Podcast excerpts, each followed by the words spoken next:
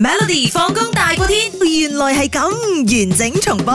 嗱，今日咧，如果話呃誒啲家長朋友們啦，要為自己 B B 改個名嘅話，尤其是英文名可以參考下嘅。點解呢？因為咧最近外國嘅求職網站分析咗美國嘅男仔女仔咧，收入最高嘅名字排行榜。嗯今日就好想同大家分享啦。請問平均收入最高嘅男仔名字、嗯排 number one 係乜嘢呢 a Jackson，B Murat，M U R A T，C Bilal，B I L A L，定係 D Terence 咧？我就估咗 C below 嘅。嗯，OK，打埋錯嘅。啊嗯嗱，根據呢一個外國求職網啦，就分析咗九萬幾位求職者嘅呢一個呃 resume 嘅咁樣， OK，OK 兼且分析咗佢哋名字同埋薪水嘅喎。嗯最後咧得到美國男仔收入最高同埋最差嘅名字排行榜嗯。 OK，先講誒收入最高嘅五強啦。嚇 OK ，OK OK，嚟第五位。第五位，哇！呢、個名咧我都第一次睇嘅，叫做 Satish，S A T I S H。 OK， OK OK 第四位係 Binner，佢唔係 Bernard 喎，係 Bernard Binner 啊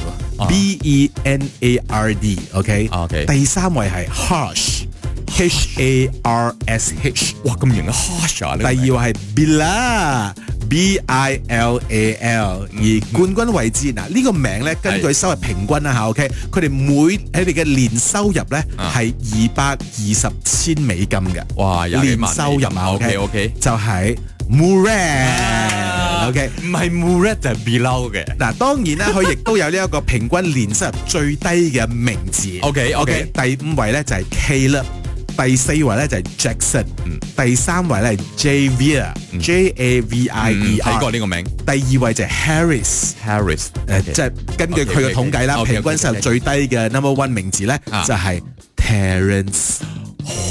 哦，原來係咁樣㗎。嗯，所以啊哦，你識啦，好彩。哦 William，我睇到唔知喺邊度啦，到 OK 啦，OK 啦，都唔錯嘅，唔錯嘅，OK。每逢星期一至五傍晚四點到八點，有 William 新偉廉同埋 Nicholas 雍舒偉陪你 Melody 放工大過天，陪你開心快樂閃閃閃。